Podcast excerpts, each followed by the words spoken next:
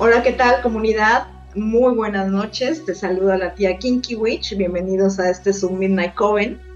El día de hoy tenemos a una personalidad que nos acompaña desde Tokio, él es un coleccionista, creador de contenido y amo y señor de los chokis.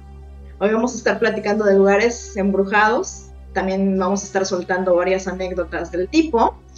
Good Guy, bienvenido. Sharon, bienvenida. Carlos Dávalos, bienvenidos a esta su tertulia favorita. Hola, ¿qué tal a todos? Pues aquí su bruja de confianza, Sharon Ordóñez. Pues muy emocionada de que hoy es nuestro tercer episodio del podcast de Midnight Coven. Y qué mejor que tener un invitado como Good Guy con nosotros. Entonces, muchas gracias Good Guy por aceptar. Y ya estoy emocionada de, de hablar del tema del día de hoy. Buenas noches chicos, los saluda Carlos Dávalos muy emocionado, muy emocionado, con invitado de lujo esta noche, el, el, experto en todo el mundo de, de, Chucky, este, eh, y con muchas historias paranormales de la Tierra del Sol Naciente. Buenas noches, chicas, buenas noches, Guy. ¿Qué tal? Pues un gustazo volver a verlos por aquí. Eh, gracias por la invitación. Gracias por la invitación a, Easy, Sharon, el reverendo Kane, que aquí lo tenemos, que es su compañero que, que, pues te queda, mira, excelente. Y pues muchas gracias, la verdad, por, por invitarme a, a, este su espacio y pues para lo que gusten, aquí vamos a hablar del tema que nos apasiona a, a todos los que estamos aquí y a todos los que nos ven. No, a ti muchas gracias. Desde la última vez que nos vimos, que estuvimos hablando de fetiches, muñecas psycho, experiencias de Halloween en Tokio. Cuéntanos, ¿qué te ha pasado? ¿Qué has hecho? ¿Cómo te va? ¿Cómo va tu colección? ¿Va creciendo? ¿Qué te ha llegado de nuevo? ¿Cómo va el asunto con tus cosas? Mira, pues todo va bien, va creciendo ahí el canal de YouTube, que como saben, ahí estamos, vamos a sortear cinco muñecos Chucky, llegando a los 100 mil suscriptores poco a poco se va llegando a la meta, no estamos corriendo, no va esto muy rápido, pero pues al fin y al cabo va avanzando, que es lo que nos importa. Y pues las últimas piezas que me han llegado es el pequeño engreído que tengo aquí al lado, este, una pieza directamente desde España, por, hecha por un escultor, José Castillo, que es de los mejores para mí en el tema de hacer chukis, porque créanme que para hacer un chuki he visto que escultores se han aventado a quererlos hacer, pero fíjate que hay escultores que, hacen piezas geniales, que hacen réplicas de, ciertas, de ciertos personajes y les quedan excelente. Pero Chucky a veces siento que es solamente la gente que ya trae eso en las manos, esa magia para hacer un muñeco Chucky que se parezca tanto como este. Es, es difícil, la verdad, por eso es que admiro tanto a la gente que, que se está aventando a hacer estos muñecos y que les queda casi casi igual, o sea, este, este es una réplica de Chucky 1 y la verdad está genial, es cuando ya está humanizado, se está humanizando, pues que tiene las cejas, tiene la marca aquí que le hizo el policía, el detective Norris en la película 1 cuando lo va atacando en el carro, que saca el encendedor de cigarros y se lo pone en el cachete. Está, está, genial, sigue creciendo la colección, ya no como antes porque digo, vamos llegando a un momento en el que o están mis chuques aquí viviendo en mi casa o, yo, así que ya no Me pasa con el tema de los gatos. ah, sí, sí, exacto. Entonces, este, poco a yo. Y, y, se viene una pieza que va a ser, yo creo, el top de, de, de, todo esto, pero va a tardar 3, 4 meses porque se la están llevando despacio y, y va a ser algo que, wow, ya que la vean ahí en el canal, Uy, excelente. Wow. Y, también llegó uno, uno, quemadito, ¿no? Un, uno, uno como chicharroncito, lo vi, me encantó. Sí, exacto. Ese también este, tiene menos de un mes que llegó. Es la versión de igual de Chucky 1, cuando lo echan a la chimenea y le prenden ahí el cerillazo y sale todo corriendo y quemándose. Está, está bueno y ese es hecho en México. Hay mucho talento en México ahí que es algo bueno para nosotros los coleccionistas de Chukis porque antes solamente había una, habían tres, cuatro opciones hace tres años que inicié con esto y esas opciones eran carísimas, eran muñecos de, de que si querías un Chucky mínimo tenías que desembolsar mil, mil quinientos dólares por un dólar.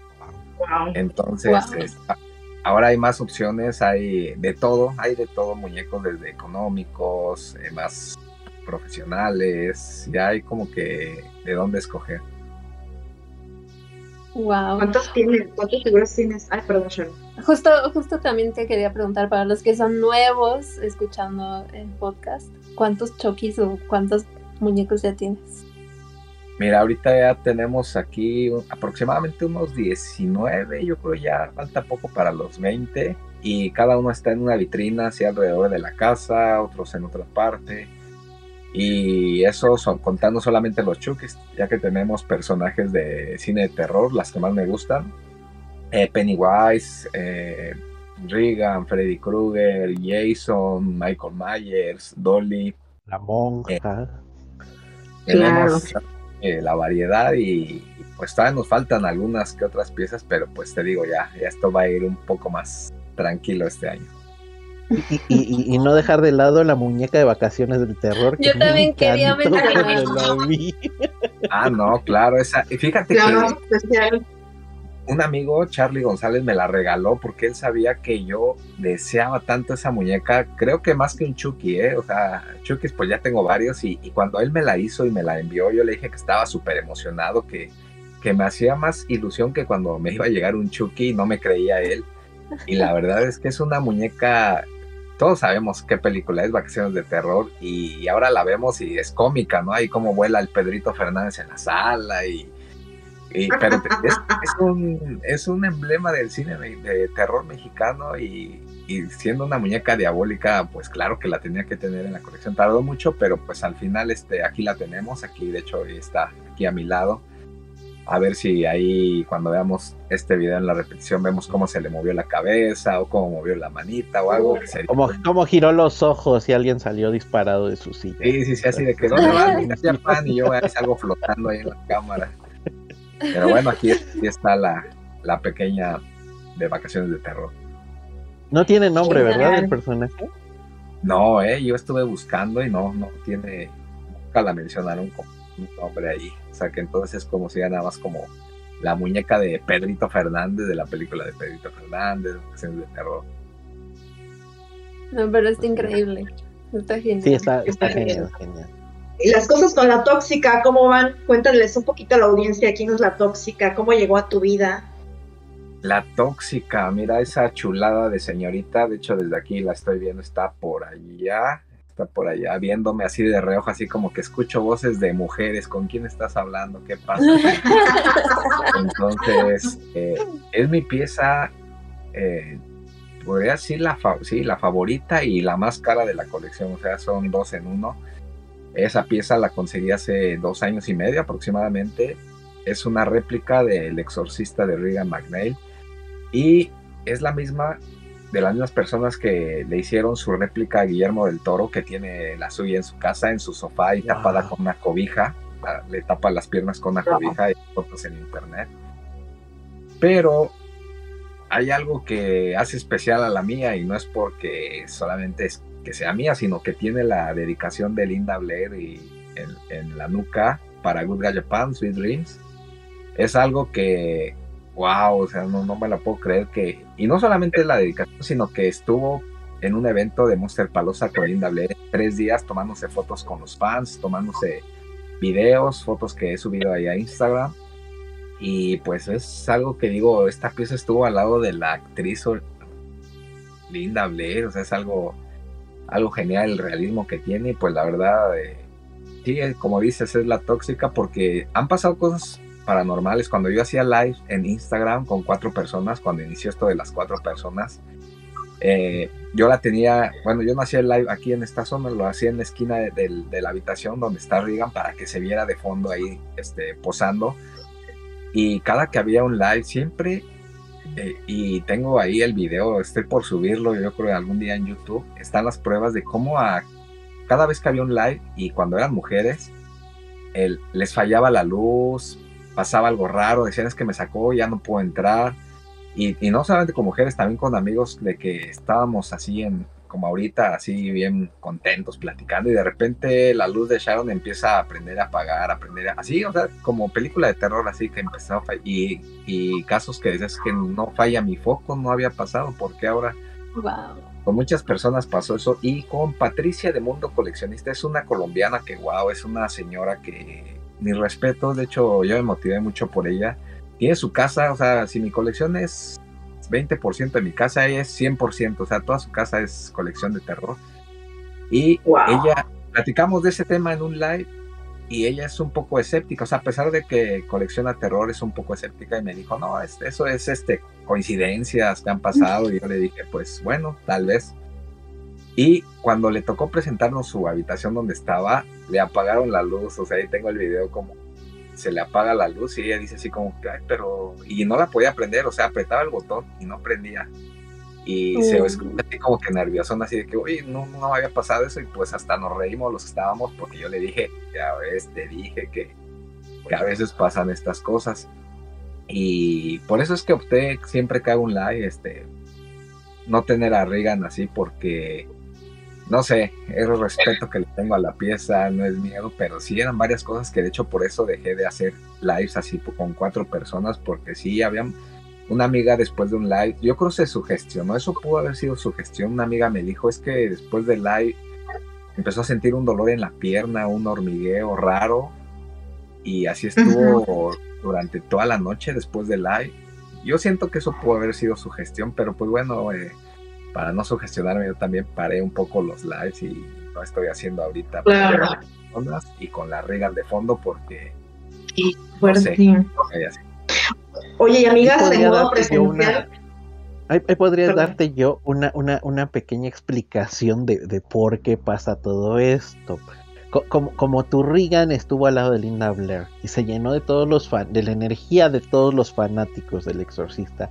Que, que, los fanáticos del exorcista no, son, no es gente que diga me encanta el exorcista, es gente que dice me aterra el exorcista. Entonces eh, se, se, cargó de esa energía de miedo, de esa energía de miedo. Y me acuerdo que una vez me preguntaron que, que si Malverde existía y yo les dije, bueno, Malverde como tal no existió pero cuando tú le inyectas esa energía, le depositas fe, le depositas sentimientos a algo, puedes animar el puedes animar a que surja un espíritu de, de, ahí. Entonces, e, esa Regan tiene tanta, tanta energía que por eso ocasiona que pasen varias cositas así. Sí, fíjate que una de las cosas fue que antes de que yo llegara Regan a casa, sí habían eh, ciertos sonidos, ciertas cosas raras, que, bueno, raras, pues, vamos a decirlo así, que pasaban en la casa y fíjate que cuando llegó Reagan, esas cosas que pasaban desaparecieron. O sea, yo hasta de broma y les digo, no, pues yo creo los entes que estaban aquí vieron que llegó Reagan y dijeron, no, esta está más loca que yo, mejor ahí nos, nos vemos y... Adiós. Y desapareció eso. De, hecho, en, las iglesias del gótico se acostumbraba. En, en, México no hay casi gótico, hay casi todo es barroco eh, churrigueresco, pero en el gótico eh, existen las figuras de las gárgolas. Precisamente se ponen gárgolas que tienen forma de demonios o son terroríficas para asustar a los demonios y que no se acerquen a los recintos sagrados. Entonces, prácticamente se puede decir que vives entre, entre gárgolas. Y fíjate, para no irnos tan lejos, eso mismo pasa en los templos de Japón. En los templos de Japón, en las entradas hay unos este, guardianes que tienen forma de demonio. Tienen forma de demonio, así se ven. Wow, yo quisiera tener una réplica de ellos aquí en mi casa. Eh, se ven bien tétricos, se ven fuertes, se ven malignos, pero sí, como dices, hacen la misma función, espantar a los demonios, porque no son demonios ellos, a los demonios que traten de entrar al templo y por eso es que en cada templo que vas aquí a Japón, un templo importante así, este, en la entrada hay unos eh, de estos guardianes que no sé cuánto medirán, dos, tres metros, dos metros y medio y son, wow, increíbles. Wow. Pues, ¿qué les parece si vamos entrando al tema, ya que ya diste pie con esto de la cultura japonesa? Yo estuve leyendo que a algunos lugares eh, abandonados se les dice haikyo, no sé si lo estoy pronunciando bien, que, este, que significa ruinas. ¿Tú has ido a algún lugar allá en Japón que esté abandonado o conoces alguna historia por ahí? Mira, yo no he ido, tengo ganas de ir, pero eh, no he tenido la, la, oportunidad porque una vez me invitaron unos amigos hace un año aproximadamente iban a ir a unas ruinas en, cerca de la prefectura de Osaka donde supuestamente es un hospital, no sé, no recuerdo bien qué lugar era, pero el punto es que eran ruinas donde supuestamente sí hay eh, mucha energía, muchas manifestaciones, pero fíjate que es poca la gente que, que, se atreve a ir a esos lugares aquí en Japón, no es como en Estados Unidos o en México que, que pues te armas un grupito de 3, 4, 5 personas y pues se van a la exploración urbana. Aquí no es tan, tan común eso por, no sé si será el miedo, el respeto hacia, hacia esas cosas que pueden pasar o una mezcla de ambas, pero no, yo no he tenido la oportunidad de, ir. Lo pensaría un poco, no, no soy así tampoco que te diga, ay, sí, yo puedo ir solo y me viento y no me da miedo. Sí lo pensaría un poco porque vamos, ya estamos hablando de, temas que, pueden hasta afectar tanto tu vida como emocionalmente si te llegara a pasar algo así increíble, algo que, que pues ya no te podría dejar dormir tranquilo y, también depende mucho el, el, ambiente en el que vayas, con los amigos que vayas, con la mentalidad que vayas. Y si vamos si vamos con eso de que quiero ver, quiero saber, seguramente vas a ver algo, vas a escuchar algo, tal vez por, eh, por estarlo, tú sabes que la mente es poderosísima, entonces uno puede hasta, no sé, no abrir portales, pero hacer que se manifiesten ciertas cosas que sí existen en ese lugar y tú vas con ese imán, esa, esa vibra de que quieres verlo, quieres eh, ver algo que pase y y ahí va a depender de cada persona cómo va a recibir eso, cómo lo va a superar de inmediato o le puede quedar el trauma. Entonces, por eso es que lo pensaría un poco para ir, pero sí, la verdad, sí, sí, sí quisiera alguna vez acudir a alguno de estos lugares. Sí, me imagino que aparte también porque en Japón hay muchos desastres naturales y también la cultura aparte es muy diferente. Algunos lugares ya están demasiado dañados como para entrar y tal vez también sea incluso ilegal entrar. De hecho, de hecho ahorita que dices desastres naturales, eh, me viene a la mente lo que pasó en el 2011, en marzo, ese terremoto que hubo aquí en Japón. Como todos saben, eh, por el terremoto en sí, no murió más que, no sé si fueron dos, tres personas, y eso es mucho. Lo que mató a mucha gente fue el tsunami, que azotó las, las costas de Iwate, eh, todo el norte de Japón. Y ahora, bueno, no ahora, después de, ese, de eso que pasó, ya hay muchas historias, eh, muchas cosas que cuenta la gente ahí del norte que yo me he enterado por amigos, que he investigado también, que hay muchos, muchas apariciones de, de, la gente que murió ahí tan, tan, ¿cómo se podría decir? Dramáticamente ahogados, con ese miedo. O sea, entonces hay muchos casos de taxistas en, el norte de Japón de, que van en la noche este, haciendo pues su, su recorrido y hay gente que, que les hace la parada, eh, la sube, o sea, aquí el tema de fantasmas no es de, de que se vean como espectros, o sea, sí, los, sí hay esos casos, pero generalmente al ver un fantasma tú lo vas a ver como una persona normal. Es, simplemente va a cambiar el semblante de la cara, va a estar siempre agachado, sin hablar, eh, con un aspecto raro. Pero al final, si tú lo ves, vas a decir es una persona. Entonces los taxistas pues eh, lo suben y les preguntan que a dónde van. Eh, ellos con una voz así baja les dicen la dirección ellos eh, pues llegan a la dirección donde, esto siempre es en la noche, llegan a la dirección y cuando les dicen que ya llegaron, voltean al, retrovisor y ya no hay nadie. No hay nadie, voltean hacia atrás y no, no hay nadie, o sea, desaparecen y hay este testimonio, o sea, hay un programa ahí en, en Netflix que es sobre este tema y este, lo voy a buscar y se los paso. Está genial ese documental de, de que como los taxistas, o sea, no se espantan, es tan común eso que ya no se espantan, que es así como que, wow, me tocó otra vez este traer a, un, a un fantasma y no solamente taxistas, también la gente que vive cerca de la zona que fue devastada y que eh, afortunadamente eh, las olas no llegaron a sus casas y que viven actualmente ahí.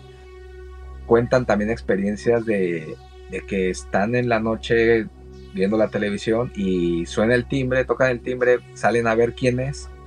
Porque pues aquí generalmente más en provincia tocan el timbre y, vas a abrir, o sea, no es como en otros países que por la inseguridad, o sea, preguntas que quién, o es por la cámara, o no sé. Entonces, al momento de abrir, es gente que, que falleció en el tsunami, es gente que, y, y fíjate, lo más curioso, increíble es que la gente que está viviendo aquí en estos lugares saben que son eh, fantasmas de esa gente, entonces los ven parados y con la ropa mojada y, y les preguntan que qué es lo que quieren, o sea, qué buscan, o sea, ellos ya sabiendo desde este punto que, que son fantasmas y no, no van a salir corriendo ni nada porque porque ya es tan común eso y generalmente les piden algo, una frazada, algo para secarse. Entonces estas, la gente que ha tenido contacto con ellos, pues les dan una toalla, algo, la toman y se van. Y ya, ya no, ya no saben contacto de esa persona. Eh, y pues es gente que, que sigue en las calles, en esa zona, en las costas, de que murieron de una forma tan trágica que, que pues su alma sigue, o sea, sigue, sigue en este mundo, siguen entre nosotros y pues es increíble escuchar estas historias que ahora se cuentan por acá en el norte, que, que pues sí, hay muchos casos así que llegan a tocar en las casas y piden ayuda solamente. O solamente abren y piden ayuda y les dicen la gente que pues lo sienten, que no pueden hacer nada, que sigan su camino. Y así, o sea, siguen caminando toda la noche. hay muchos espíritus todavía ahí en esta zona de desastre donde donde murieron, no, no tengo la cifra, pero fueron muchísimos japoneses que, pues ahí quedaron.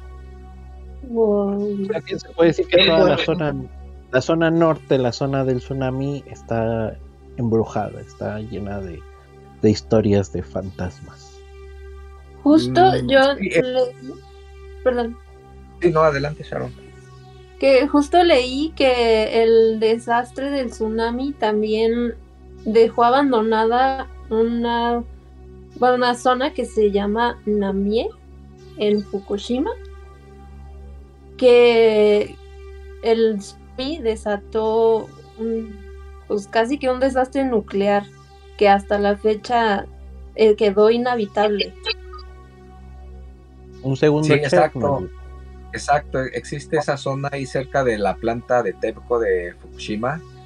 Eh, esa zona va a ser inhabitable, no sé por cuántos, va a ser mucho tiempo en el que va a estar deshabitable y pues la verdad es que hay, hay curiosos, he visto youtubers que tratan de ir ahí para documentar y pues obviamente no pueden pasar porque todo está, está cercado por la policía y exacto, esa radiación de la planta nuclear, esa noticia está muy, muy, muy controlada o sea, si ustedes creen que en México el gobierno controla a la gente, aquí está igual, ¿eh? O sea, aquí está igual o peor porque allá al menos cuando el gobierno controla algo, la gente despierta, redes sociales, marchas. Aquí no, aquí el gobierno dice algo y la gente lo cree. Aunque sepan que, que no es cierto, aquí el gobierno dice, no, ya la radiación está controlada, no va a pasar nada. Y la gente dice, ah, ok, no hay problema pero digo, hay gente que sí investiga y todo y esa planta hasta la fecha sigue sacando radiación que pues sigue afectando a, a todo, a todo porque pues asunto se lo va a llevar el viento, se lo lleva el viento y no sé a cuántas vueltas dio al mundo y al final nos va a hacer daño a unos, a otros no, por los alimentos, por el agua radiactiva que siguen virtiendo en el océano y pues nadie dice nada, aquí los japoneses les, da igual, así como que, ah, pues si es allá en Fukushima no hay problema, a mí no me afecta y pues sí, a veces es la mentalidad y, y sí existe esa zona que dices ahí en Fukushima que, va a quedar así inhabitable. Lo, que me llama la atención es que eh, cuando fue lo de Chernóbil, los rusos tomaron la misma postura, no querer decir al mundo.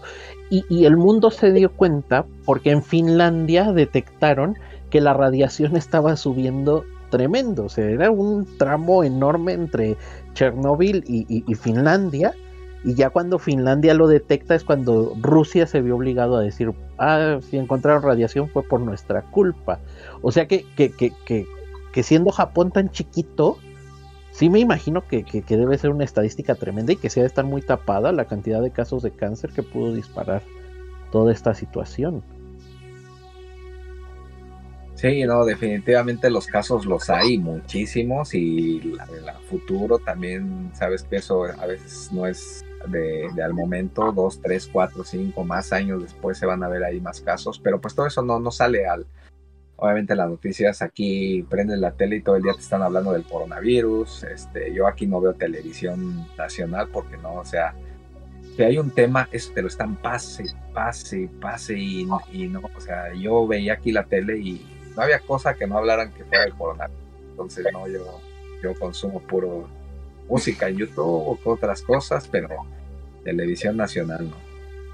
Ahora, hablando de eso del gobierno, por ejemplo, habían casos aquí en Tokio del coronavirus infectados hace unos meses de que eran 10 mil personas por día, 8 mil, 15 mil, datos así, ¿no? Que tú decías, pues no sé si es cierto o no.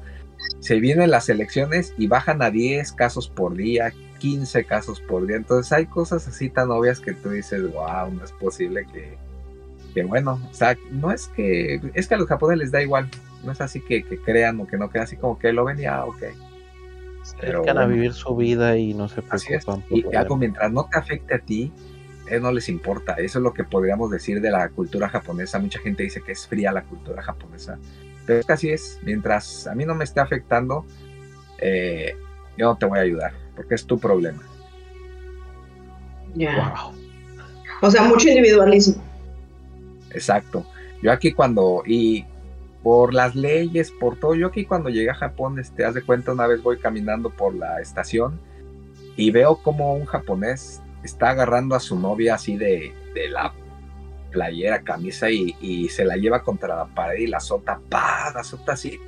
Y yo iba pasando y, a ver así como que qué onda y toda la gente pasaba y ni siquiera volteaban a ver, así como que no estaba pasando nada yo iba con una japonesa en ese momento y pues yo me iba a meter, así le dije a este mono, le dijo, oye, a ver, pero es que uno es latino y traes la sangre caliente y le dije, pues así como que, a ver, pues, a ver, hazme a mí eso. Y esa japonesa con la que ya bien espantada me dijo que no, que no hiciera nada, que no me metiera y ya me explicó por qué. Y no es que aquí, eh, por mínima que sea la pelea que hagas en la calle, te andan quitando la visa y te mandan a tu país. Aquí son súper estrictas las leyes y ya de ahí aprendí dije, no, pues por eso los japoneses tampoco no se meten, porque se meten, se meten en problemas que, ellos dicen no es mi problema. Claro. la misma, la misma ley creó esa idiosincrasia individualista. Exacto, sí. Sí, eso se ve tan normal aquí de que estés en problemas y nadie te va a hacer, te va a dar la mano porque no quieren, no quieren molestarte, ese es el punto. Que la educación del japonés es no molestar al prójimo. Eh, pero eso de no molestar al prójimo está muy confuso, porque no molestar al prójimo puede ser desde no subirle el, volumen a tu tele porque vas a molestar a la persona de que vive al lado o así, pero también lo ven como que si, si te están lastimando físicamente no te vas a meter porque no es su problema y no quieren no quieren cómo se molestar al victimario algo así, o sea, hasta parece así chistoso, pero sí, sí, así es. sí, suena como arma de doble filo, ¿no? Porque si, si a ti te están haciendo algo, los otros no se pueden meter, pero a la vez el otro te está haciendo, entonces es como... Sí, ese es, el punto que, y pues yo ya que llevo aquí 12, 11 años, eh, pues te acostumbras y por más que yo un día vaya caminando y vea cómo le están pegando a, una mujer, o sea, imagínate qué fuerte sería eso, ver que le están pegando a una mujer su novio y no poder hacer nada, no hacer nada, porque si te metes, o sea, te metes en un problema legal, pero así que hasta te pueden regresar a tu país, ¿eh? Wow, qué fuerte. sí. Pero bueno, volvamos un poquito al tema. Volvamos Nos a los habías lugares comentado-. Nos habías comentado que este que tienes una, una historia paranormal por ahí. A ver, cuéntanos, ¿cómo, cómo- fue esa vez que viste al, al fantasma? Y, cuéntanos si fue que viste un fantasma a la mexicana, así medio, medio transparentoso, medio oscuro, o, o- fue un, un- un- un fantasma a la japonesa. No, fue a la japonesa, mira, eh, te voy a contar. y Una vez fui a cerca del volcán Fuji, que es donde está el bosque Aokigahara, el bosque de los suicidios.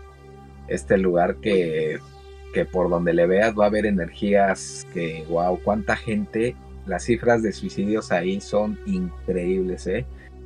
Eh, yo fui con, iba, íbamos en un carro con, íbamos en total cuatro personas y es una y fuimos a almorzar porque ahí o sea, es una zona muy muy padre eh, que está cerca del bosque de los suicidios y desde ahí pues estás comiendo y estás viendo el volcán Fuji que es una chulada estar viendo el esplendor de ese volcán con nieve en diciembre en invierno entonces era invierno estábamos ahí y ya de regreso por la carretera de cuenta ahí es- no hay nada o sea no hay que un pueblito cerca, que una comunidad, o sea, es, es manejar así en puro bosque ya cuando sales de esas zonas de restaurantes. Entonces íbamos, este, íbamos así en el carro y era de día, era las 2 de la tarde, si acaso, un día bien soleado. Y ahí, yendo en el carro, vimos una persona caminando en la orilla de la carretera de traje con portafolio y caminando de una forma tan rara, o sea, rara me refiero a que a que era una zona tan fría, tan fría, o sea, era invierno y esta persona iba de traje así, o sea, como si una persona de ciudad. Entonces vimos que iba a cami- y hasta pasamos despacio y volteamos a ver la cara así como que nos quedamos así al principio como que qué onda, o sea, nunca habíamos ahí ca- ese lugar vamos cada año y nunca habíamos visto una persona caminando ahí que es una distancia que, que o sea no hay nada así no hay no hay lógica de ver a alguien caminando ahí entonces vimos tratamos de, ver la cara así para no sé saber qué onda y iba iba esta persona agachada con el cabello un poco alborotado entonces a modo de que no se le veía la cara entonces pasamos así y nos volteamos a ver como diciendo, ¿y ese quién es? ¿O qué hace aquí? Entonces, pues lo primero que pensamos no fue un fantasma, dijimos, pues alguien que se quiere suicidar, porque llegan, a- llegan así. Y por ejemplo, en esa carretera hay una valla donde tú no te puedes internar ahí al bosque. Entonces decidimos regresar para, dijimos, que igual necesita ayuda esta persona, no sé, quisimos ver qué onda. En la primera curva y luego lo regresamos y ya no estaba esta persona. O sea, no, no había modo de que saltara al bosque porque no se puede en esa zona por lo mismo de los suicidios. Eh, y desapareció así, o sea, fue un momento de que rápido dimos la vuelta y, ya no estaba. Entonces, pues deducimos que que pues era alguien que se quitó la vida y seguía ahí caminando porque mucha gente la que se quita la vida ahí pues encuentran los cuerpos con, con traje porque eran empleados que por X o un problema se suicidaron.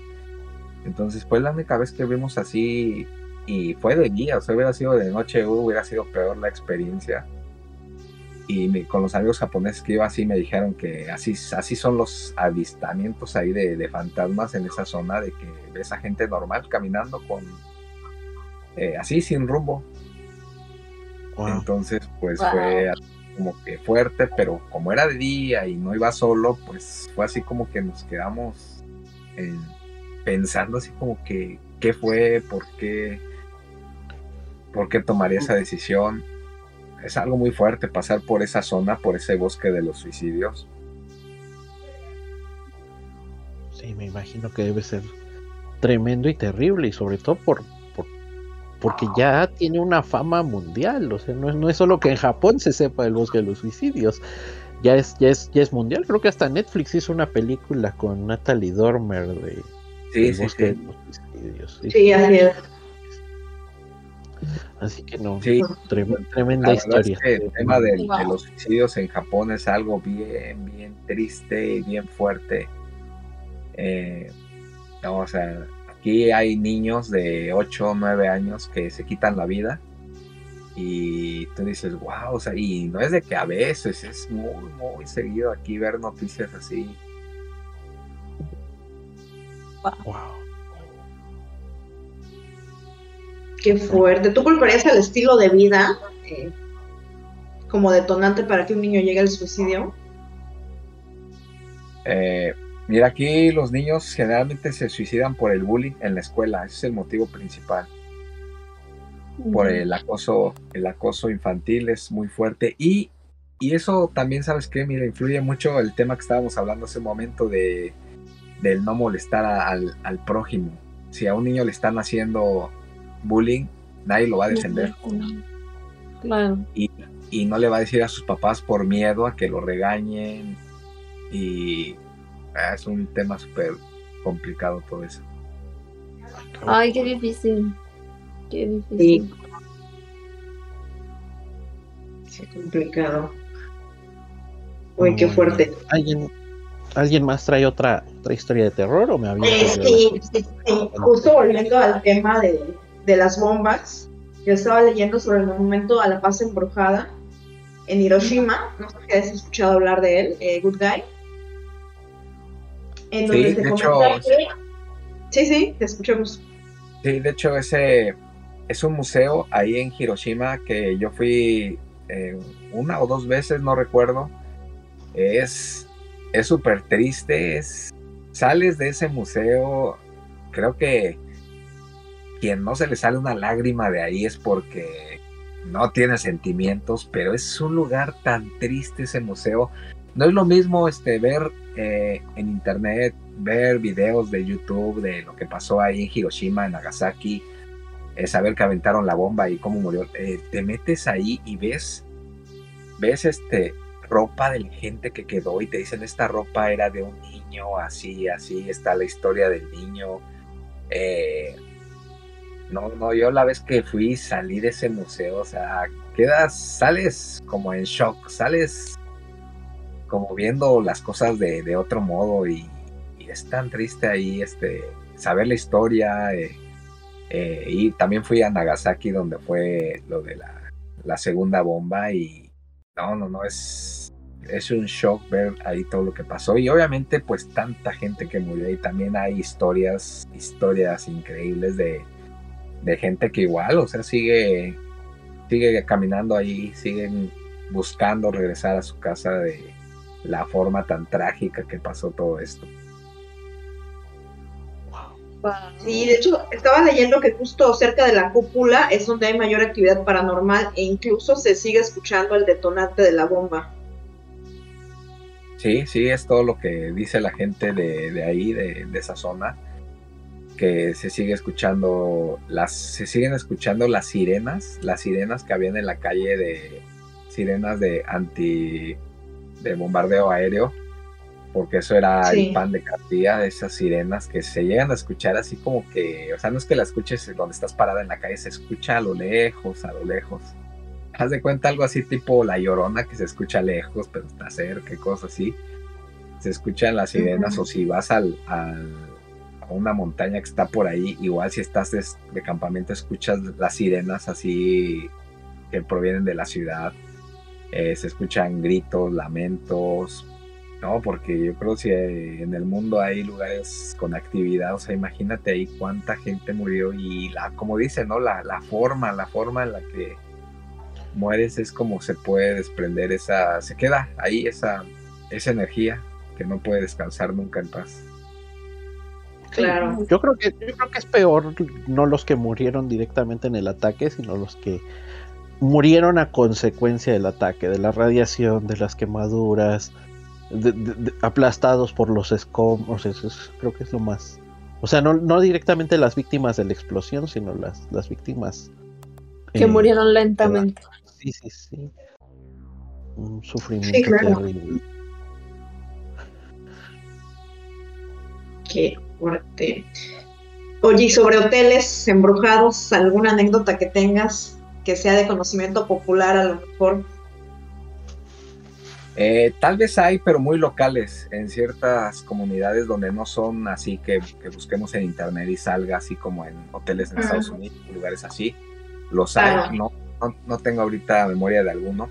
Pero fíjate que, mira, hablando de lugares embrujados, eh, hay un lugar en Japón cerca del, es que mira, cerca del volcán Fuji, que es donde está el bosque de los suicidios, no solamente es la gente que hasta ahora se ha suicidado, sino que en la época de, los samuráis, esta fue una de las batallas más increíbles, más donde murieron tantos samuráis que fue a las faldas del volcán Fuji.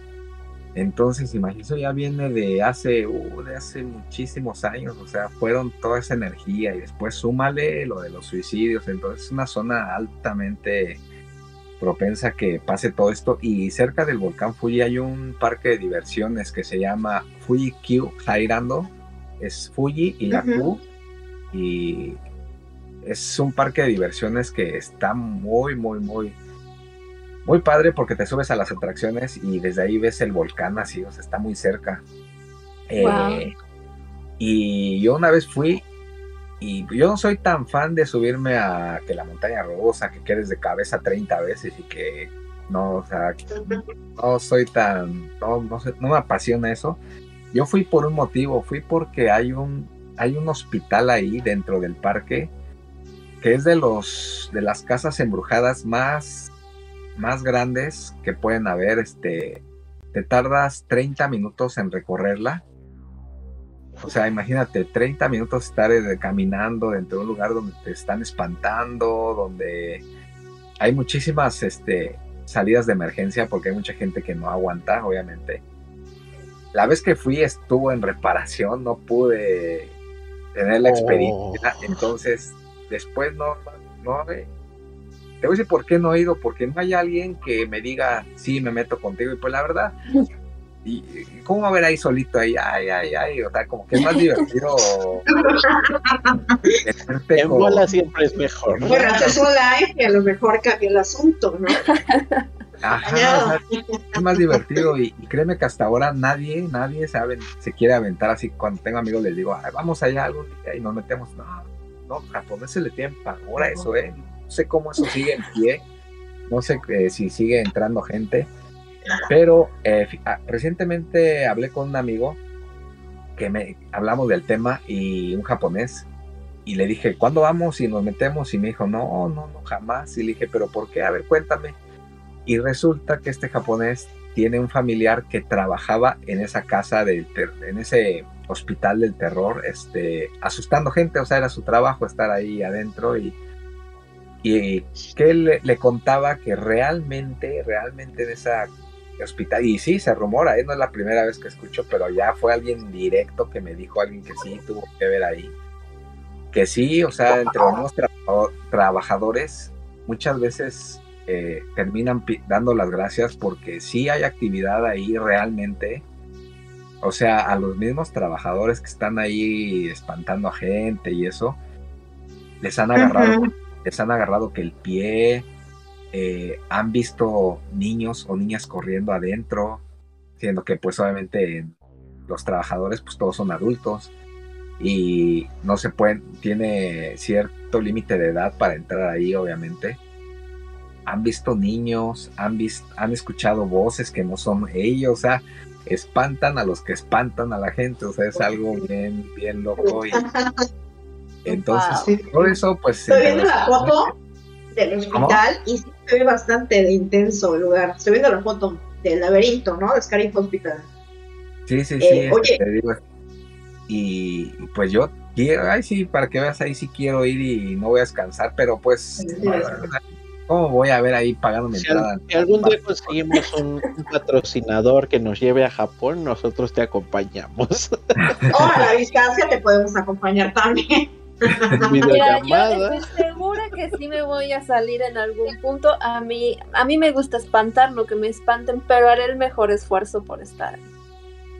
Por Sí, dos. que- Yo soy tan Yo tengo una que en algún momento me voy a caer, estoy seguro que me voy a caer. Todos vamos a nunca me he caer. metido. He visto Nunca me he videos en donde una casa de los a la sustos. gente. Del miedo No, que les da que se les paraliza el cuerpo y los van arrastrando. sí, Claro. no, y- Pero- Y ahí, como en todas las casas de terror que hay casi en el mundo, los, los actores, se podría decir, tienen prohibido tocarte, obviamente. Y hay gente que ha entrado y salen aterrados porque dicen que, que alguien los tocó, que los agarraron. Y obviamente pensando que fueron los trabajadores, o sea, como que se pasaron de lanza y los espantaron de más. Pero no, o sea, yo por lo que me enteré después es que realmente es tan fuerte la actividad paranormal ahí que que sí, sí, entre los mismos trabajadores, te digo, muchos no aguantan, no aguantan y terminan renunciando y creo que siempre hay vacantes para trabajar ahí. Y Wow. a, a ver, a ver, Yo tengo una duda, ¿este lugar fue hecho específicamente para esto o verdaderamente es un sitio abandonado? Porque tiene toda la pinta de, de haber sido así, eh, como tal, un hospital. mira, como en todo hay leyendas eh, que dicen que, que, que ya estaba ahí y sobre eso hicieron el parque. Pero esto, si, si fuera cierto, la gente del parque lo, lo ha desmentido siempre porque, o sea, causaría un miedo extra que la gente no entraría. Si de por sí no entra y ahora Claro. saben que es real el lugar, entonces la gente del parque pues dicen que fue hecha junto con el parque, que no había nada y fue hecha, pero eh, la verdad pues queda esa duda ahí en el aire, cómo, cómo es que si este lugar estaba allá o, o no, pero algún día, algún día tendré que entrar ahí, me meto al Chucky, no, este va a ser el primero que va a salir corriendo y me va a decir, ahí te quedas. Ay. Te va a dejar ahí. E- ese sí, pero yo creo que Charles sí aguanta. Ese sí Ah, sí, Charles es, de- es bravo como un toro, ese sí, ese sí. Para los que nos están escuchando en Spotify, oh, vamos a ponerles las imágenes de los lugares que, que estamos comentándoles en el video de YouTube, entonces para que se brinquen y puedan ver. Así que dense un brinquito a. YouTube. Ahora mira, hay otro lugar que, que no Ah, hay sí. que dejar pasar. Nada más que ahí sí me ayudan a buscar el nombre porque se me olvida. Es un nombre japonés, se me olvida, pero es, es en la prefectura de Aomori. Hay un volcán, una zona que se llama el. El vol. ¿Cómo se llama? O sea, es, es un. Es el. Muchos le ponen el monte del miedo, el monte del terror en Japón, y ahí sale. Este. Esa zona en Japón es, es supuestamente la entrada al inframundo. Es algo que tengo que documentar este año, sí o sí, tengo que ir ahí. Y es, es un lugar que, que supuestamente hay una actividad, wow, increíble. Se, es el, se llama el Monte del Miedo, el Monte del Terror en Japón, es en el norte, es en Aomori es muy al norte de Japón y pues eso lo tengo que documentar porque hay unas historias increíbles de, de, ese lugar. Vas caminando y supuestamente hay muchas zonas donde hay puras piedras y de las piedras salen, sale vapor de que toda esa zona pues es volcánica, entonces por las aguas termales del, del fondo. Pero supuestamente es un aspecto tan que, que parece el infierno que, que la gente así bautizó este lugar. Y aquí está un río muy famoso que es donde supuestamente tienen que pasar eh, la gente para llegar al paraíso. Es, es, como el río de la mitología griega, ¿cómo se llama este río? Este, donde tienes que pasar y tienes que pagar en una ah, canoa. Sí, me acuerdo, me acuerdo de la eh, Caronte, es el que conduce la canoa, al final del río está Cancerbero, pero eso es de la río... mitología griega, pero aquí también está esa esa ideología del río que donde hay que cruzar. Y también hay este hay un monje con aspecto un poco eh, muy fuerte que es el que supuestamente ayuda a los niños a pasar este río sin que los demonios se roben su alma. Entonces muchos hay, es un poco triste esta esta parte porque la gente que ha perdido a sus niños, a sus bebés, van a este lugar a este templo, que es, hay un templo ahí, que, que le piden, dejan ofrendas para este personaje que está ahí, esta figura grande, para que ayude a sus bebés, a sus hijos que acaban de fallecer a, pasar este puente, para que lleguen, para, lleguen al paraíso y, y, y, ahí la gente va y hace unas esculturas de piedras, ponen una piedra grande, chica, más chica, queda una pirámide de piedras entonces eso lo hacen como ofrenda para este personaje para que ayude a sus, al alma de sus hijos a llegar al descanso eterno ahí en el paraíso para que los demonios no se lleve su, su alma. Wow. Es el río Estigia. ah, exacto, el río Estigia. Entonces, sí quiero ir este, este año, definitivamente, pues hay que documentar todo eso que, que que está en ese, en ese monte, volcán, es un, volcán, pero se, se, llama monte. Entonces, pues ahí ya les estaré platicando qué tal. Así que la gente que nos escucha, súper pendiente del canal de Good Guy Japan para que vean cuando vaya a documentar este lugar tan interesante. Yo tengo otro, otro, este, otro lugar, bueno, eh, que me llamó muchísimo la atención porque porque es un cambalache de cosas increíbles, como un, como un coctelito de cosas. Eh, se llama el lago Amana, no sé si así se pronuncia, saben que, soy neófito en el tema, en el tema oriental. Está en medio de un complejo eh, hotelero, turístico, muy bonito, pero en el lago se, se vive sobre todo de la pesca de anguilas. Así que, bueno, eh, tiene, como les digo, tiene de todo. Lo primero que encontré es que hay una mujer ahí en el, lago. Ahora, ahora, como nos cuenta Good Guy, sabemos que es un fantasma. Eh, porque todo el mundo la ve como, como una mujer muy hermosa, de cabello negro muy largo, no se le ve el rostro, que está nadando en el lago. Y cuando un hombre se le acerca a ella, lo arrastra al fondo del lago y lo, lo ahoga. Y, sale el cuerpo flotando del hombre, pero la mujer no se vuelve a ver. Este, ese es uno. Fíjate, no sabía, voy a investigar para, para ir también ahí, pero sin acercarme al lago. No, no, no, sin, echarte a nadar. El lago Amana, con H. Ok. Lago Amana, excelente, hay que buscar los fotitos. A mí cuando veo mucho también el espectro de una niña que susurra un murmullo indescifrable a las orillas del lago. Ese sería el, el segundo fantasma. Ahora, yo había escuchado mucho sobre fantasmas de, de, algunos perros o de algunos gatos, pero nunca había escuchado del fantasma de peces. Wow, ni yo, eh porque en, esta, en este lago muchas veces se encuentran que hay bancos de, peces o bancos de anguilas los pescadores y echan sus redes al agua con la sorpresa de que los peces no, los peces no pesan, sacan la red y la red está vacía y los peces siguen nadando. Y se tiene la creencia de que tanto peces como anguilas son fantasmas de la fauna que habita en, en el lago y que ya ya sacaron los, los pescadores anteriormente. Ahora, no podía faltar que el lago Amana tiene su propia versión de Nessie.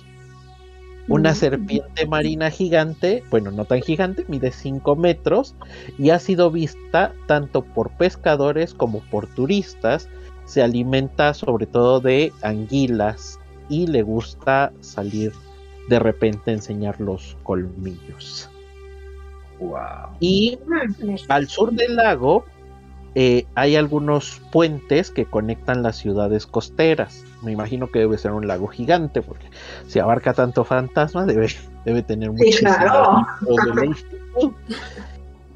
Y ahí se han avistado seres femeninos, parecen mujeres, pero no son mujeres porque tienen la piel color gris y tienen unos dientes muy finitos como agujas y muy afilados. Se dice que no, no, no está eh, documentado que hayan atacado a alguien de manera hostil, pero sí son muy protectoras de su territorio debajo de los puentes que cruzan sobre, sobre el lago Amana. Así que me llamó muchísimo la atención este lugar porque tiene de todo. es como un parque de diversiones de lo sobrenatural. Hay criptozoología, hay fantasmas, hay fantasmas de, animales, de todo un poco. Entonces, el nombre sí es Amana con H al inicio.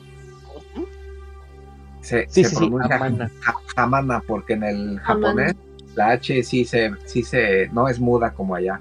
Entonces, ah, es el lago Hamana. Hamana, sí. Wow. Gracias. un coctelito, como bien comentas. Sí, tiene un poco de todo. ¿A ti qué, te, qué era lo que querías decir hace ratito? Dijiste, a mí me conmovió. Ah, sí, claro, justo la anécdota de, del fantasma de un samurái que se presume que transita por el túnel Gridley. Está ubicado en Kanagawa, en la localidad de Tomaricho.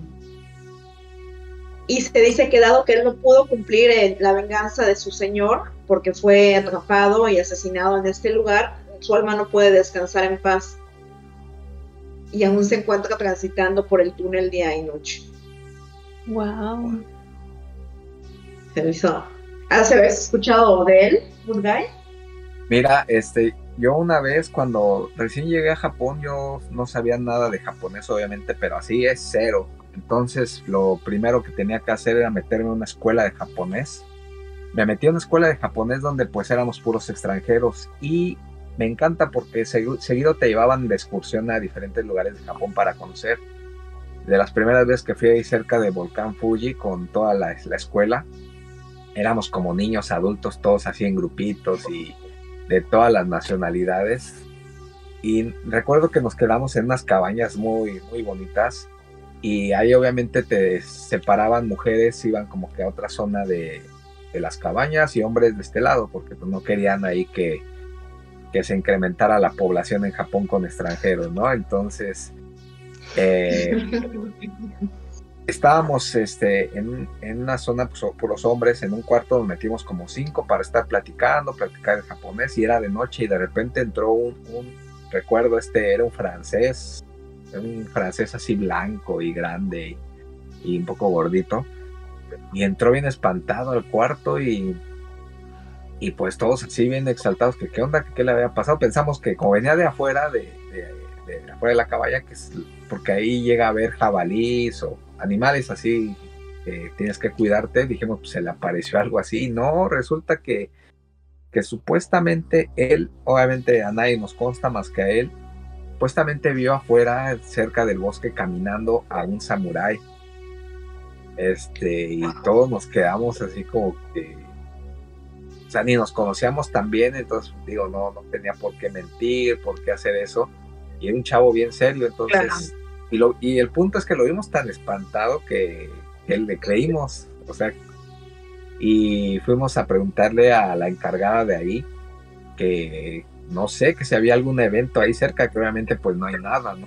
Nos dijo que no, que, que es normal, es normal, así nos dijo, ver gente caminando en el bosque, gente vestida de samurái, porque es lo que te decía de hace un momento de, de que esa fue una zona de debate, porque yo vi en Netflix, hay una serie muy, buenísima que La Era del Samurái se llama, creo, La Era del Samurái es, una serie, pero así increíble que si te gusta la cultura de Japón, ahí te, explican desde de todo lo que pasó en la era de los samuráis y en una parte es es la, una de las grandes batallas que hubo entre samuráis. Fue ahí a las faldas del volcán Fuji y fue un, no recuerdo la verdad la cifra de gente que murió, entonces por eso es que la señora nos dijo que, que sí, que así, o sea, ni siquiera espantosas. Yo creo que si en otro lugar te dicen, es que vi este hecho, ¿a poco? ¿A poco? Ay, cuídense o no sé. Y la señora fue así de que, ah, sí, es normal que, que vean eso por lo que pasó aquí hace muchísimos años. Hubo muchas samuráis muertos y pues sí, sí ha habido gente que, que los ha visto. No, pues de ahí ya nadie salió esa noche, todos ahí este, adentro creo que nos dormimos en bola ese día porque pues, sí, fue algo así. No solamente fue lo que, lo que dijo el chavo, o sea, dije, pudo haber sido de que fue una broma o algo, pero ya cuando la señora ah, sí, es normal, este, aquí hay muchos avistamientos así. Este, no se espanten, no les va a hacer nada, ignórenlos. Ellos van a seguir caminando, o sea, no va a ser de que volteas a verlos y ya vienen hacia ti. que eso no pasa aquí, supuestamente. Que si tú ves un fantasma, solamente admirar y, y estar contento por tener esa experiencia de poderlo ver con tus propios ojos, pero que, que rara vez, yo creo acaso, no sé, pero la señora, por no espantarnos, la señora nos dijo que pues no, que nada más ignorarnos y, y darte la vuelta y seguir para donde ibas porque porque sí, que sí, sí hay muchos casos ahí. Y ahorita que me acordé que dijiste lo del samurái, y pues ahí sí es muy común o sea que son, son, son escasas los fantasmas que son temidos. En, en, determinado momento platicamos, ¿no? De, la muchacha esa que se tiró al metro y que tenía, que caminaba con las, con las manos, ¿no? Y ahorita la mujer esta que ahoga en el río. Pero son, son mínimos en comparación a los fantasmas que solo aparecen por ahí y, no te hacen nada. O sea, casi no, hay fantasmas negativos por ejemplo, es un 90% de fantasmas que vas a ver de este tipo y un 10%, 5% de los fantasmas que te pueden causar un daño físico. Eh, lo que les decía en el norte, pues todos los taxistas, nadie, nadie ha sufrido nada de un daño, de un ataque, o sea, todos han sido de que pues subieron al pasaje y llegando al destino ya no estaban, o sea, y la gente que también llega a tocar a las casas para pedir ayuda, jamás este hasta ahora no ha habido ni historias de gente que, que tuvo algún ataque por algún espíritu, porque pues sí, puede ser espíritu. Es que ¿cuál es la diferencia entre un espíritu y un ente? Eh, bueno, ente sería una entidad que nunca estuvo viva. Un bajo astral, por ejemplo.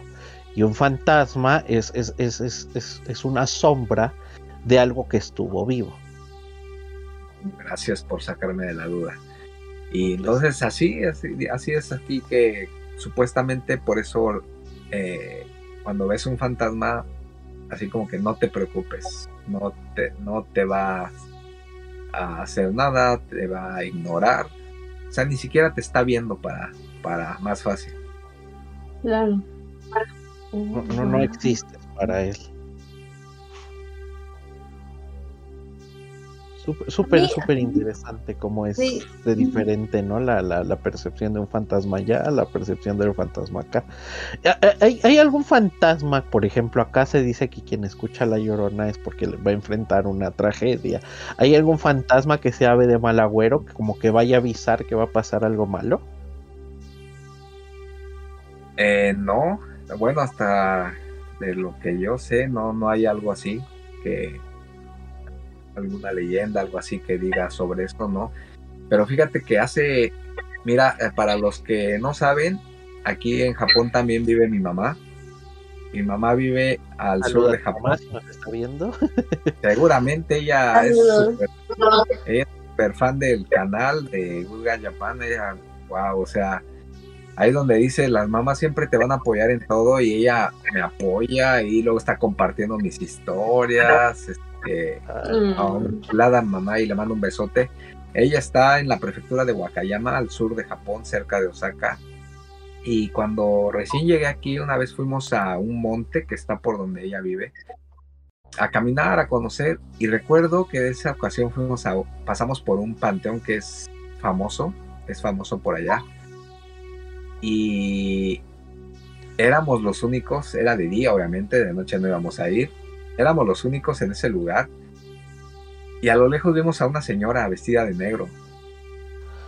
Eh, ahí nos quedó la duda si realmente era una señora o si era un fantasma porque no había nadie.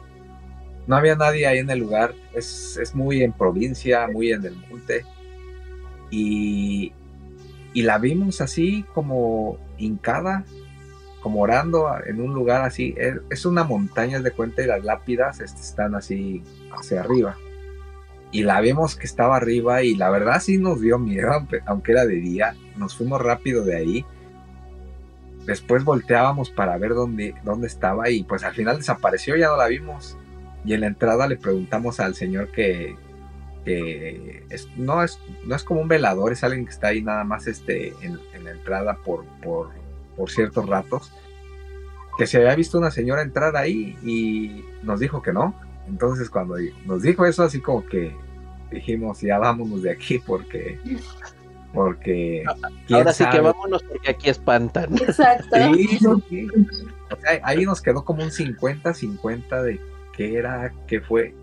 Y ya después de eso que empecé a, escuchar que, los fantasmas aquí son como gente normal, que no es, no va a salir aquí así algo transparente, algo así, eh, no sé, algo raro. Entonces fue cuando dijimos, a lo mejor sí era, o sea, fue algo muy raro, pero y luego que fue en un panteón, o sea. Claro.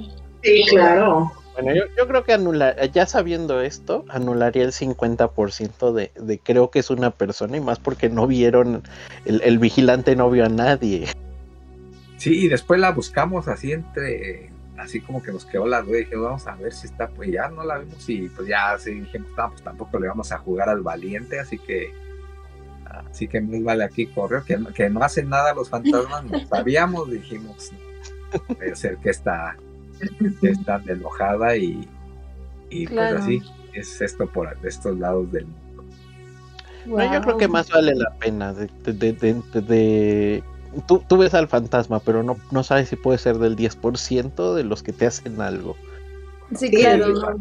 ¿Para qué te arriesgas? Además también hay muchos demonios muy diferentes en Japón, entonces también, ¿para qué te quieres andar metiendo con ellos?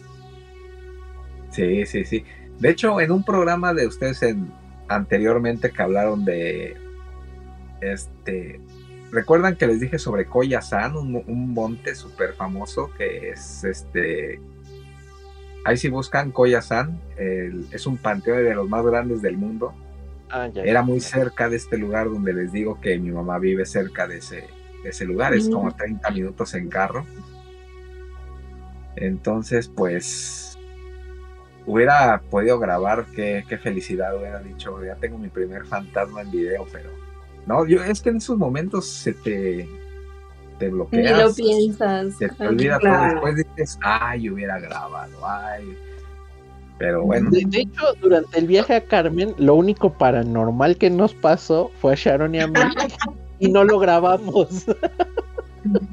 No, estábamos súper. Bueno, tenemos el audio, tenemos audio de eso, pero no video. Pero sí audio. Hay que Sí, claro. Estábamos tan emocionados de estar viviendo lo paranormal que nunca nos acordamos de sacar la cámara.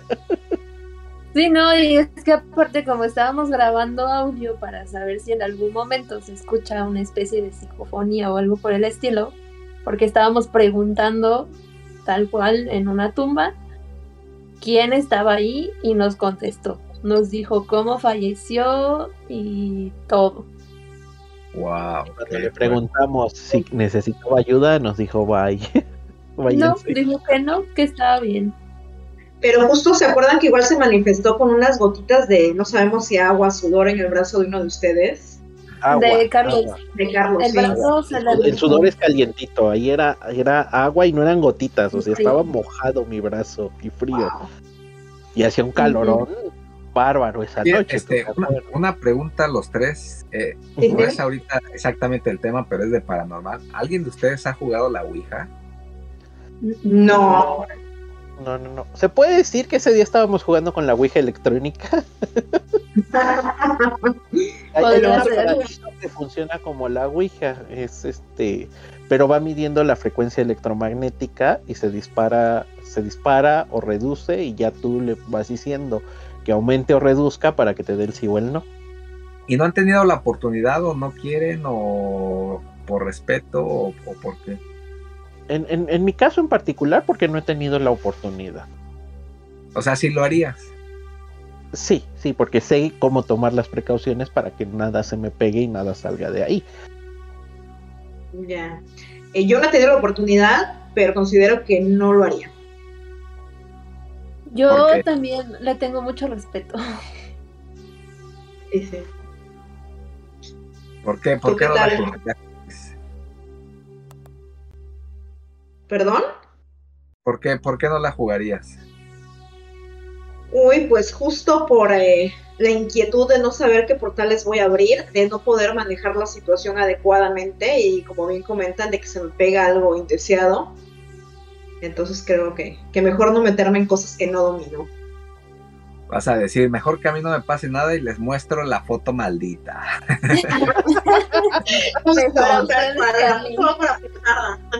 Eso, eso de, eso de la foto maldita, ni creas, ¿eh? que va a acabar ni allá, ni aquí, ni después. Ya Te va a seguir la foto de maldita. la foto. Eso se queda. Sí, sí, sí, esto va para portada del episodio. No, hombre. Me ha tirado mucho hate, ¿eh? Por la foto maldita. Todavía me persigue. Me persigue la foto. Todavía no me persigue. Oye, pero Llevamos cuéntame. tres episodios, entonces todavía no queremos maldecir a nadie. No, Todavía. no, no, todavía Ya no. cuando lleguemos al 50 ya lo pensamos. Ya vemos, ya vemos. Cuando moneticemos. Oye, Guy, cuéntanos, ¿tú has jugado a la Ouija? No, fíjate que la tengo, ¿Cómo va a la tengo, la, compré para contenido, para hacer un video. Yo quería hacer un video de Chucky jugando a la Ouija. Y quedó bueno, quedó bueno el video. Hice ahí un poco de magia en la cámara para que se moviera el puntero solo. O sea, es lo único que, pero, pero así que agarre y me pongo a preguntar, no, porque. Soy neófito del tema, no sabría cómo controlar esto si se salía de control. Y aparte, imagínate, aquí habiendo tantas vasijas, ¿dónde meterse un ente? ¿Dónde Claro. O sea, sería como un ente llegando a Disneylandia, así como que, ay, llegué Creo que sabemos directamente a, a- a qué muñeca se metería algo si llegara a tu casa. Sí, no, ni digas que ahorita ya me estaba volteando a ver así como diciendo, a ver a qué hora, compadre.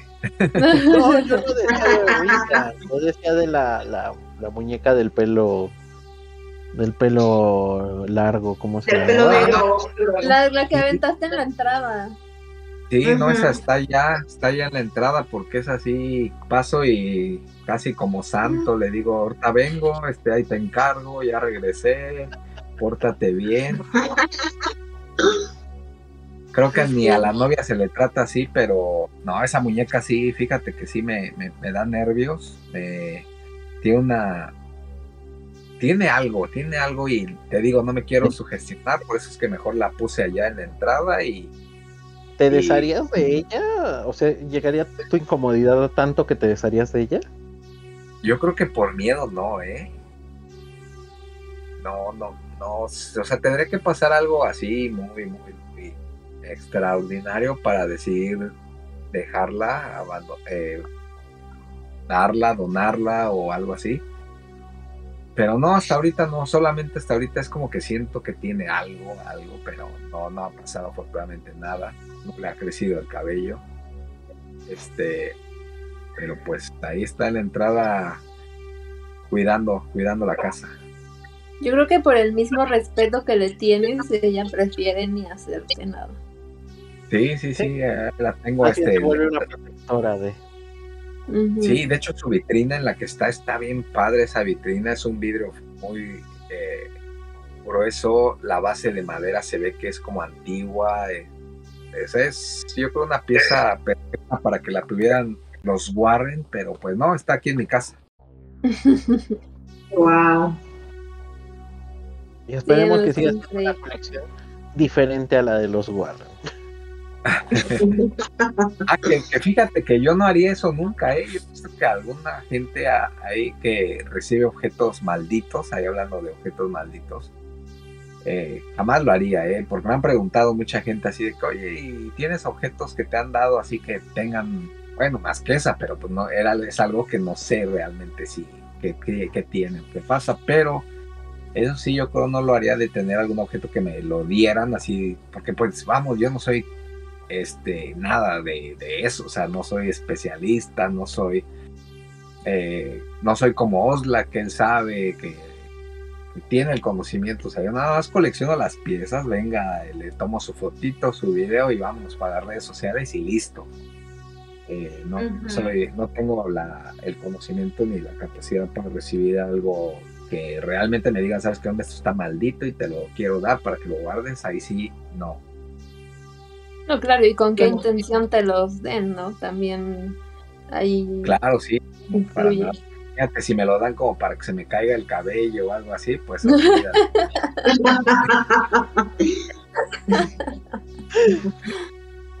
a mí algo que, me, antes de cerrar, a mí algo que me llamó mucho la atención fue que de todos estos lugares que estuve investigando, fue que muchos lugares muy grandes simplemente los dejan abandonados.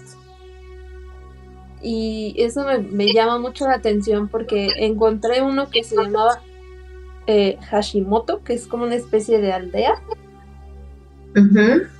que quedó completamente abandonada desde el momento que se prohibió la prostitución. Porque la prostitución en Japón es tabú y no se habla de eso, entonces esa aldea quedó completamente deshabitada por lo mismo de lo que ya hemos estado platicando, ¿no? De la cultura que tienen ellos y dijeron, esta es una zona roja, nadie vive aquí, y eso me llamó mucho la atención. Vi que también se puede llegar en tren a esa zona. Entonces me, llamó eso mucho la atención. Encontré de un hotel, Hotel Maya, en Kobe. Que este hotel quedó tan dañado después de la Segunda Guerra Mundial que a los 15 años quedó abandonado después de que acabó la guerra, 15 años después, se cerró. Y todavía sigue ahí el edificio. Entonces me llama mucho la atención cómo hay estructuras tan grandes abandonadas. Sería preguntar, por acá, investigar por qué. ¿Por qué debe haber un motivo? ¿Por qué? ¿Quién sabe? Pero sí, suena interesante. A ver si lo hacen como por respeto al monumento, un recuerdo, o por, no sé, puede ser muchas cosas. Bueno, seguro que sí. Sumando a tu lista, también está la escuela circular, eh, que igual fue abandonada en 1970 y desde ese, o sea, no se sabe el motivo del abandono, fue una escuela primaria, está ubicado en Garanosawa, eh, y se dice que fue, eh, que fue abandonada eh, por motivos que se desconocen y que hasta la fecha se ven avistamientos de luces flotantes, vehículos que desaparecen, entes amorfos. Entonces igual sería como muy interesante conocer los motivos y por supuesto la historia del edificio. Claro. Pues quedamos este, abiertos a una segunda parte con Hyundai para ver qué, ahora edificios abandonados. más, que abandonados. Así es. Así es. ¿Cómo ves, Good Guy? ¿Te echas la exploración y lo platicamos? Claro que sí, y pues ahora también que vaya al hospital este de Fuji Q Jairando, también ahí lo platicamos, ya saben que, que pues donde hay este tema, ahí voy a estar. Perfecto. Tú, vas allá y nosotros vamos a la. Ah, no, ya la feria ya no se puede. a la posada del sol. No, yo decía la casa del terror de Six Flags, a ver cómo nos va a ah. nosotros. Mm, ok. y Carlos arrastrándome en el piso. Y yo que en, en Osaka están los estudios Universal y ahí me metí a la casa de Chucky. Hay una casa de terror de Chucky. Y los japoneses o japonesas gritando y, y yo viendo, yo contemplando las figuras que habían ahí, como diciendo, ah, yo quiero esa en mi casa. Y, o sea, pues, no me dio miedo y, o sea, está muy padre todo, pero y haz de cuenta, hay un enanito que está ahí contratado que lo disfrazan de Chucky con su cabeza de Chucky. y lo vi y sale con su chiquito corriendo y lo vi y dije, ay, quisiera cargarlo y llevármelo a mi casa, pero bueno. Yo no quiero. Vamos cerrando. Eh, Good Guy, ¿cómo te pueden encontrar en las redes sociales? Pues mira, estamos en donde sea como Good Guy Japan, estamos en Instagram, la página de Facebook, en Twitter y hasta TikTok tenemos. En YouTube, pues igual ahí, este, lo principal, que ahí se viene el sorteo de los cinco muñecos que vamos a sortear. Ya vamos a 98 mil, algo así. Falta, falta cada vez menos. Y este sorteo va a ser sin costo, sin costo para de envío ni nada, ningún boleto de rifa y cualquier país participa.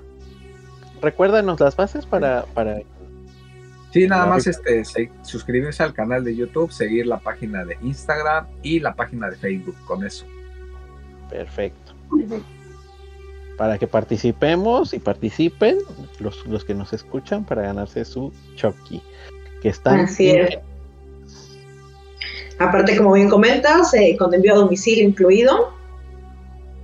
Sí, sí, este, que aún así, imagínate que lo estoy haciendo gratis y hay gente que me presiona así de decir, oye, ¿y cuándo es la rifa? Oye, y, yo digo, imagínate, y eso que es gratis, que en vez de presionar el boleto, a la gente ya, me, ya, me, hubieran codificado ahí en el Zócalo de la Ciudad de México.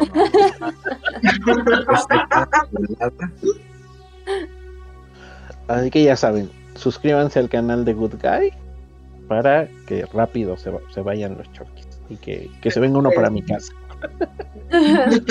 Yo para que se ponga su sombrerito del, del reverendo Kane. si, si, me gano el Chucky, hago el compromiso. Si yo me gano el Chucky, le voy a mandar a hacer su, su sombrero chiquito. Ah, ¡Qué bonito! va, que va.